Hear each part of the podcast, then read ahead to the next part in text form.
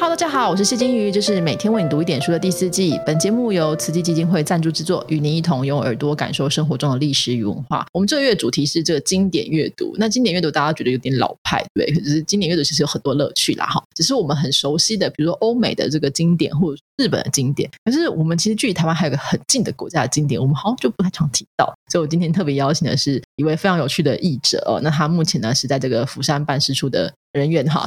我自己会注意到他，是因为他是一个很有趣的一个译文战术，同时也是一个很专业的译者哈。我们欢迎杨尔宁老师，Hello，尔宁。哎，主持人好。尔宁，我想请问一下，就在韩国的古装剧当中啊，或是在看一些电视啊，然后常常提到就是《春香传》这个小说。就我发现你有翻译过这个，那你是怎么读到《春香传》的？那个时候你读到的感觉是什么？啊，我最早读到《春香传》其实很早，大概是小学的时候。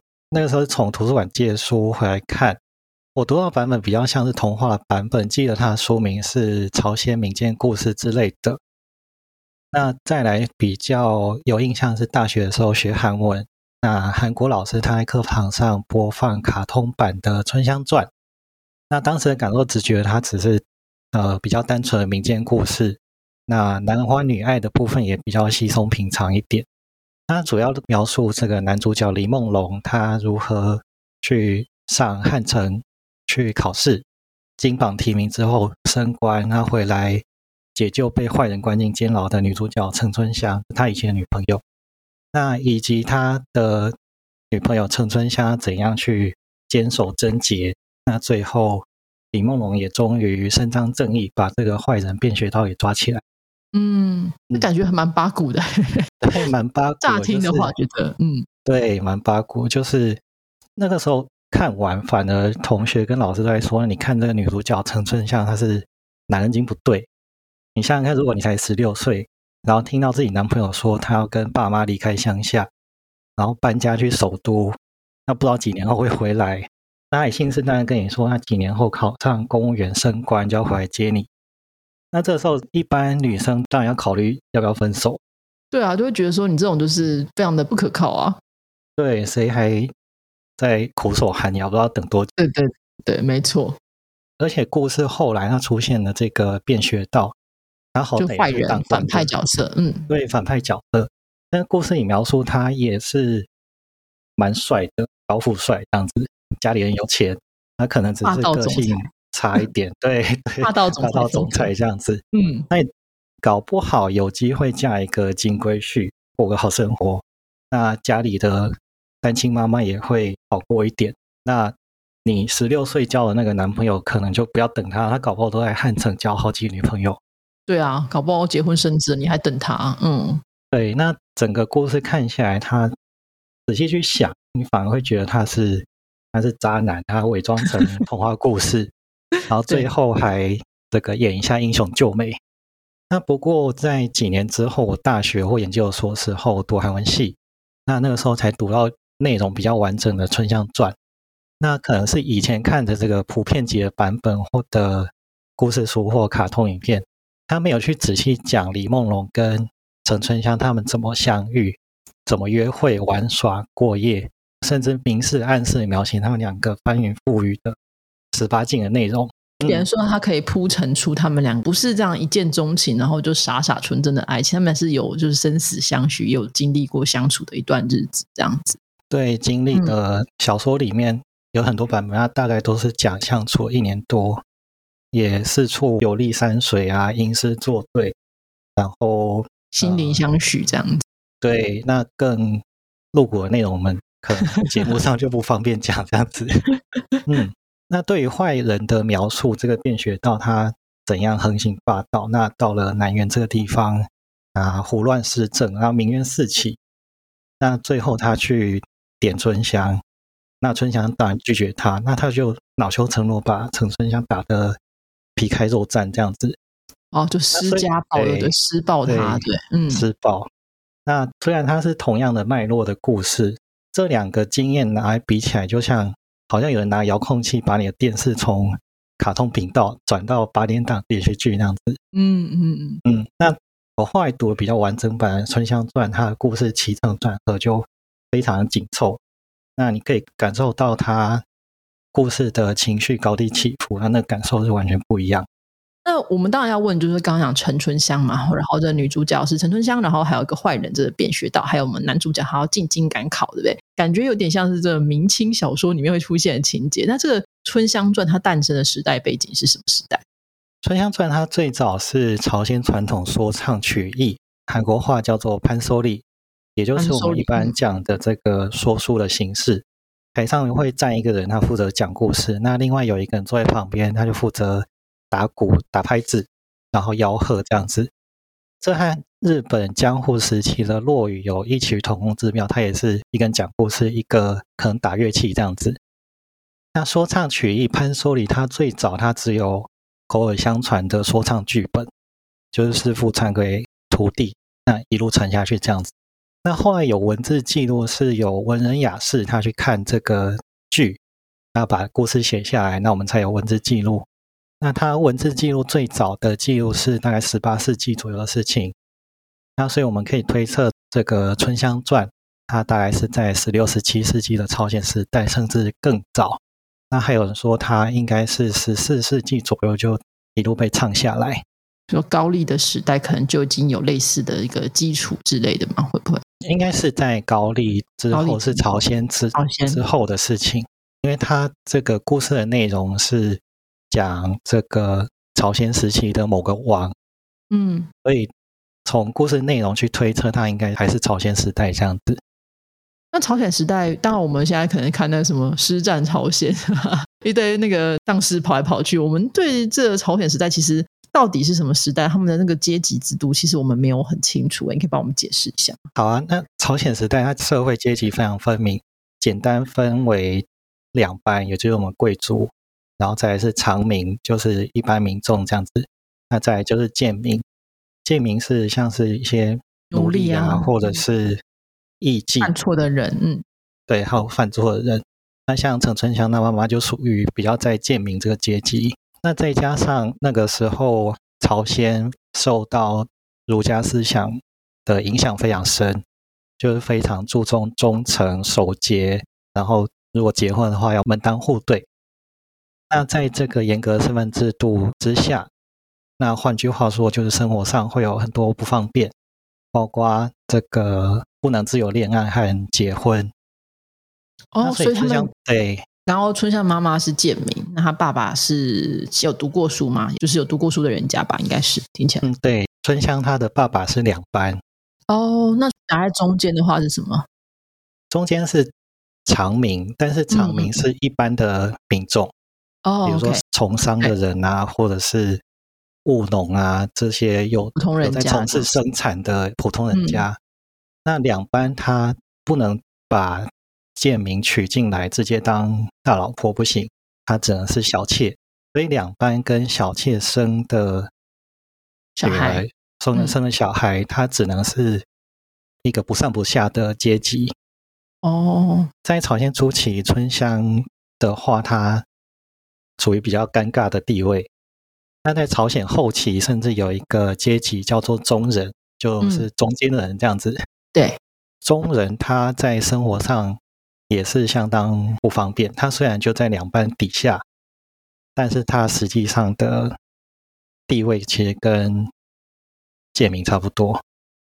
蛮可怜的，所以你说他们其实不能够自由的恋爱嘛？就是说两班其实是有限制的。就是假如说你是一个贵族男性，你要跟一个庶民的或是这个贱民的阶层的女生在一起的话，你就算再怎么爱他，他都只能做小妾。那生下来小孩，就算你再怎么疼爱这个小孩，也只能是中人哈。可是春香的故事最后是一个好结局，它是有一点就是让大家就是抱着一个期待嘛，会有这种感觉吗？对，有一种抱着期待。那甚至有些版本的《春香传》，它是因为李梦龙他最后官升的很高，所以他等于我可以只娶小妾，我不娶妻，或者是有些故事是直接把它转正，就是我让陈春香当我的大老婆，就等于是赋予她应该有的地位这样子。嗯，所以变成说，就是也是一个大家的梦想啦。就是理论上可能在实际上未必能够成就，但是在这个故事当中，至少男女主角是一个皆大欢喜的结局，这样子。对，还有什么部分就是我们在这看到这个故事的时候是需要被注意的？就你刚刚说原本是这个说唱的版本嘛，那后来大概有是有人落本，那其实它有很多个不同的版本，然后最后结局都会略有点不同。对，因为他是潘收里，他是说唱的说书。那有几个人说，就有几种版本的故事，我们可以这样讲。那对当然，说书的人他也会配合这个各地的风俗民情去改编这个剧情，嗯或者是有些说书人他自己念的书比较多，他就给剧情里面加油添醋。那这个我们一般读的《春香传》，它的结局就是 happy ending。嗯那有传说有别的结局是比较悲伤惨烈，就是李梦龙他虽然在汉城已经考上科举，那功成名就，那最后不得不负这个父母之命、媒妁之言，他只嗯好跟其他贵族两班的女儿结婚，那就没办法再回到乡下来找这个春香。那春香她被关在监牢里面，那最后他为了守贞洁，他只好结束自己的生命。这是一个好可个怜。对悲伤的结局，这样子。所以就变成说，他可能是呼应着这个说唱的人的喜好，或他认为怎么样更能够有渲染你。如果是悲伤结局的话，大家应该会哭得非常的惨，就会觉得说好可怜哦，为什么没办法在一起？这样子可能就会更感动一些哈。那有人是说啦，就是我在网络上看到就是评论，就有人就说，那《春香传》是韩国《西厢记》，就这个说法，你觉得你同意这个比喻？嗯，这个比喻我某种程度同意，但是我比较倾向去说《春香传》和《西厢记》两个非常相似。那如果我抱着这个《春香传》是韩国《西厢记》这种想法去看《春香传》的话，可能会有一些像先入为主的观念。嗯，对，我还是建议读者用一个全新的作品的心态去接接触它，会比较有一些启发，或者是自己的新的感想这样子。嗯嗯嗯嗯，不过在比较文学的角度来看，拿他们来做比较是蛮有趣。嗯像这个《西厢记》，它是元代的杂剧戏曲，嗯，然后《春香传》它像刚才讲的，它是说唱曲艺潘收礼。那在形式上，我都可以归类在舞台表演，在舞台上说故事。那《西厢记》是演给你看，那《春香传》是说给你听。而且从这个故事内容来看，就是蛮八股都讲一对佳偶情侣，因为门不当户不对，那在感情路上受到各种阻碍，那最后终于突破百般困难，终于结合，蛮类似的爱情故事，那内容是蛮相近的。对，因为《西厢记》的话，原本的就早期的最早的这个莺莺传是悲剧嘛，后来就是大家就是慢慢最后就是《西厢记》后来是大好的结局，所以可能也都跟大家喜欢跟审美是有一点关系的哈。那大概就是故事是这样子。但你自己其实后来除了《春香传》之外，你还翻译了其他的一些韩国的经典，譬如说《洪吉童传》或是《九云梦》。就你为什么会选择翻译这些作品啊？因为这些作品其实都蛮不容易的，就是不是不是我们熟悉的这种白话文的作品。为什么会选择这些作品呢？啊，其实作为一个翻译的人，其实说实在，我选择没有那么多，就是人家叫我翻，是我翻，就我就翻。也要有兴趣啊，也要有兴趣，对 对。那当时选这些作品是主要的那个时候群星文化的编辑李清瑞，那邀请我们加入这个呃一个叫做外国经典重译计划。那这个计划它要把各国经典名著翻译成当代的中文，那同时利用这个电子书的优点来克服一些传统出版模式执行上的困难。嗯，那嗯那个时候选《春香传》《洪吉童传》跟《九云梦》算是韩国流传至今比较具代表性，而且它内容完整，而且它有本可循。那当然，这个故事的丰富性、可读性也是考量之一啦。对，那那个时候觉得蛮有趣的，是跟编辑们一起去考证到底哪个古典的版本比较有趣，那再把他们从古韩文翻译成当代白话，这是对我来说相当大的挑战。那他们当时是用韩文现在的文字写的吗？还是用汉文啊？呃，像我刚才说这个《春香传》，它是由文人雅士去听，要把它写下来。那文人雅士他们都是学汉字，因为他受这个中原的文化影响很深，他们用汉字来记录自己的语言。那嗯嗯嗯，韩文字是比较后来才出现的。对，对，那一开始其实这些韩国古籍他们都有这个汉字的版本。那汉字的内容可能不是我们熟悉的文言文，那它的内容可能是用韩语的语法去写，就是它的汉文的顺序可能跟我们现在讲的中文不太一样。对，那这个在后来印刷术比较发达的时候，才会比较多这个韩文的版本。它是用这个古韩文的字去写的，那就跟现代韩文比较有一些差异，这样子。所以很多人都说啊，反正你看汉那个韩国也写汉字啊，你就把它直接拿来印就好了。你可不行啊，你如果直接拿古代韩国的这个典籍，虽然看起来汉字每个字你好像都读得懂，但是这是什么意思，可能就会没有办法就理解哈。所以还是需要这个翻译家的一个协助跟这个处理哈。那你自己其实这些韩国古典古籍当中，就是像《春香传》或《洪吉童》。《九云梦》这几本，你觉得你还有什么是你觉得印象中比较深刻？你可以建议大家可以去机会可以找来看看或读哪些你觉得有趣的作品。嗯，在韩国的古典名著里面，像是台湾朋友可能比较听的多是《沈清传》，孝女沈清，当然是讲她的孝道，那最后感动上苍之类的的故事。那还有一个是。韩国比较普遍的，它是描述贫富差距跟道德观，它叫《新夫传》。嗯，他讲这个一对兄弟，他一个很有钱，一个没什么钱。那有一天救了一个燕子，那燕子来报恩之类的故事。所以大家如果兴趣的话，其实这目前就是我们尔宁所翻译的这个《春香传》啊，《洪吉童》还有《九云梦》之外，大家如果兴趣的话，其实这两个沈清跟新夫也都可以再去找来看看。《沈清传》真的还蛮常出现在韩剧的台词，然后比如说可能很孝顺就会笑他说：“哎，你是想要孝女沈清吗？” 对，还蛮有趣的。我其实，在看那些韩剧的时候，他们在讲那些专有名词的时候，我都会想要把它拿来找找看哈。那所以你目前其实主要是从事翻译的工作，你未来还有什么计划想要持续的翻译什么作品？嗯，就像我刚才讲的，我作为翻译，其实我选择不多。那我是非常希望有出版社来邀请我翻译一些好的 东西。那我当然是不会放弃这些机会。嗯嗯嗯。那当然，现在其实大家如果注意到了你的话，你其实在这个一些杂包装杂志上，其实都网络的媒体上，其实有谈论蛮多关于译相关的一些知识，尤其是韩国相关的这些。